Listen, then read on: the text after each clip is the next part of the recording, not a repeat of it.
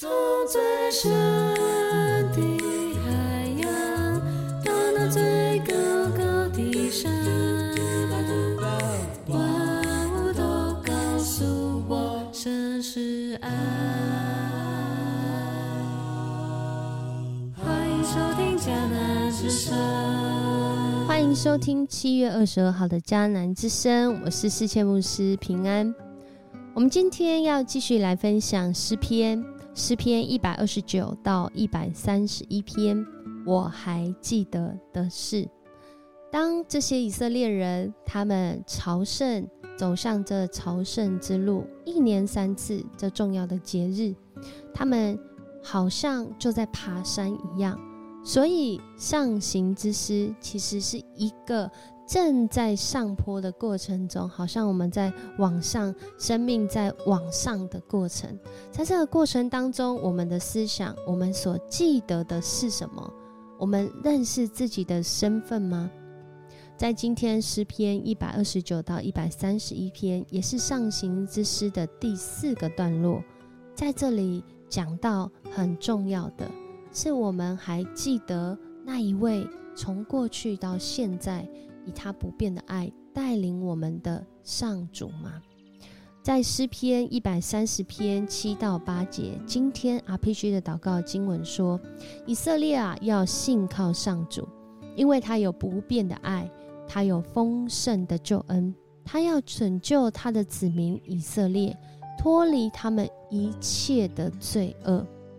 当诗人正在上山的过程，想起这段诗歌，那个心里面美好的感受，我想，真的是只有经历过救恩的人才能够真实体会。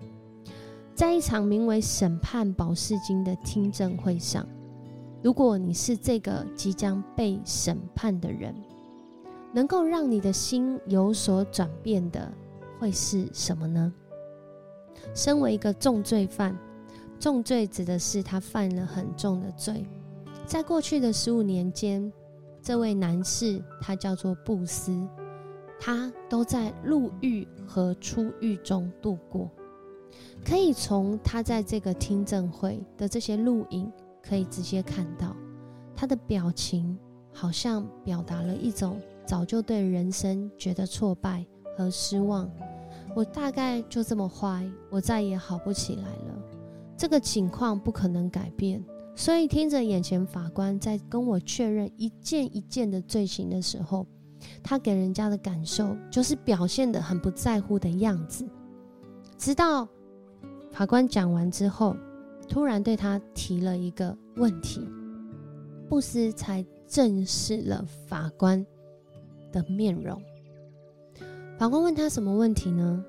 法官问他说：“你还记得那一个学校吗？”他就讲了学校的名称。布斯好像是被吓到一样，脸就抬起来看了法官一眼，再看第二眼。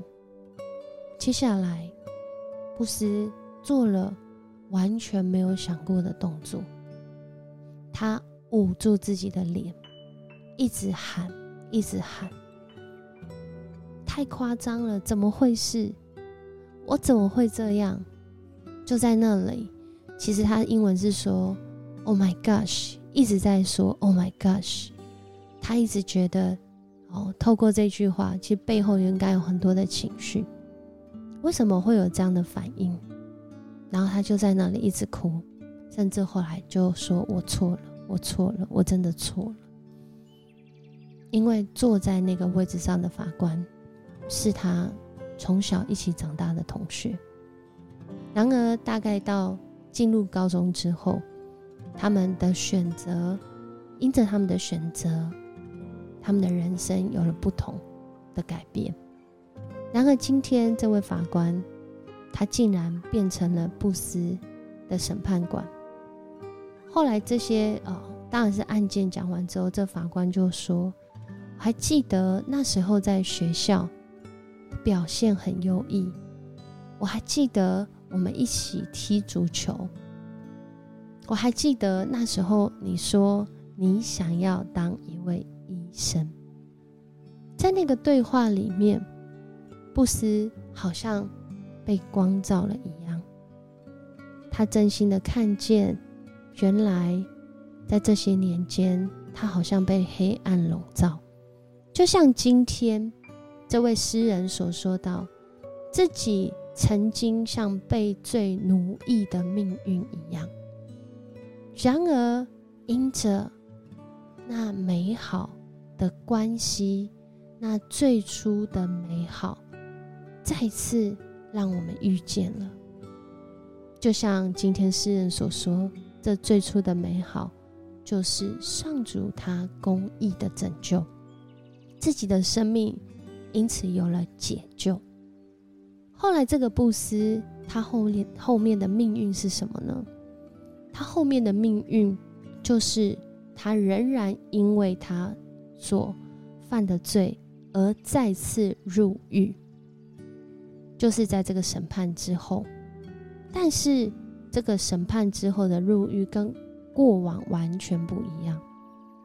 在这次他在狱中表现良好，所以他提早出狱，然后他开始全新的工作，就像我们所认识的，在基督里成为新造的人。他真的成为新造的人，成为新造的人不是不用付代价，而是他明白他那代价背后的目的跟原因。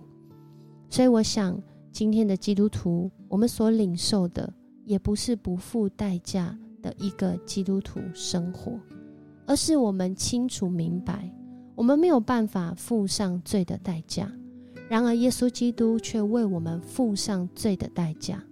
以至于他付上这个没有任何人能付的代价之后，我们因着相信这位主真的能够洗净我们的罪，他真的能赦免我们。他不仅有赦免的能力，我们也领受这改变的能力。所以，我们有了新生活，我们可以不再跟过去做同样的选择。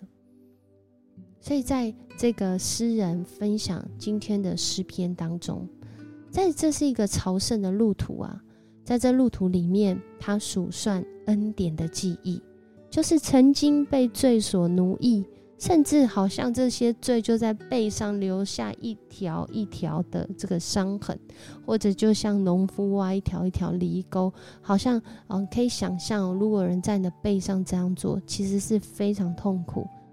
是很危险的，甚至是会让人留下不可磨灭的伤害的。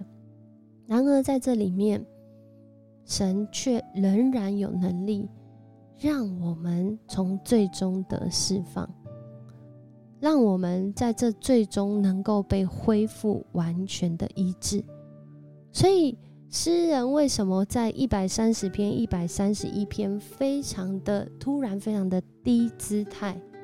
应该不说低姿态，应该是说他知道上主能力的高度在这个地方，上主的爱的高度在这个地方，上主的啊掌管跟同在的能力在这个地方，所以他降服，他开始渴望。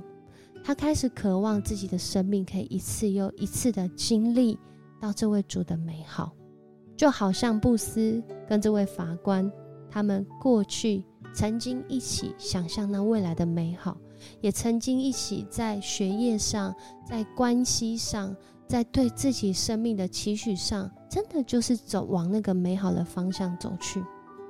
然而，布斯因着高中开始有这样的一个迷恋赌博。他的人生就完全改变。然而，即使是这样，能改回来吗？不只是改回来，神还赏赐一个新的，让我们有新的可能性。所以，诗人他后来完全的顺服，他不再以自己的意见为最主要意见，他不再妄自尊大，他就说他像个婴孩，就依偎在母亲的怀里一样，因为他知道。那个保护、拯救，那个让他的生命美好的源头在哪里？我们今天唱的诗歌是《爱救了我》。这首诗歌描述了许多我们的主他的爱怎么救我们。求主帮助我们，一起再次来思想，在我们生命中有没有那没有办法靠自己、靠别人来处理的问题，甚至你都找过了，就是没有办法有帮助。然而，却因着主，却因着一个事情，却因着一个时机。我在上面写说，因为他人的帮助而度过的事。但我们都知道，这一切的帮助源头是来自这位主，他掌权，他有安排。而在那个被帮助的过程中，被拯救的过程中，我们在那件事里面，我们对自己的认识是什么？我看到这个真实的事件，今天分享的这个见证，这位布斯他看见他的同学，他认识到他已经不是当初那一个他，然而却在这样的机会中，他选择他想要恢复那个当时候的他，这不是靠自己的努力就有办法。而是来自我们上主他奇妙的安排，他透过人、透过环境、透过事情，让我们知道要转向那最初的美好，而这最初的美好就是我们的主。我们可以一起来默想，我们一起来祷告。主，我们感谢赞美你，谢谢你，让我们看见，不论我们经历什么事，在高山低谷中。不论我们是什么人，好人或坏人，主你公义的拯救必定要临到，你使我们有机会转向你，不管我们多坏多烂。谢谢你，你用那不变的慈爱，甚至为我们付上代价，就是要将我们挽回过来。所以主，我们不再凭着自己的骄傲，不再凭着自己的能力。来过我们以为好的生活，而是我们转向你，因着你不变的慈爱、丰盛的救恩，你要拯救你的百姓，不只是我自己，更是我们身边的人。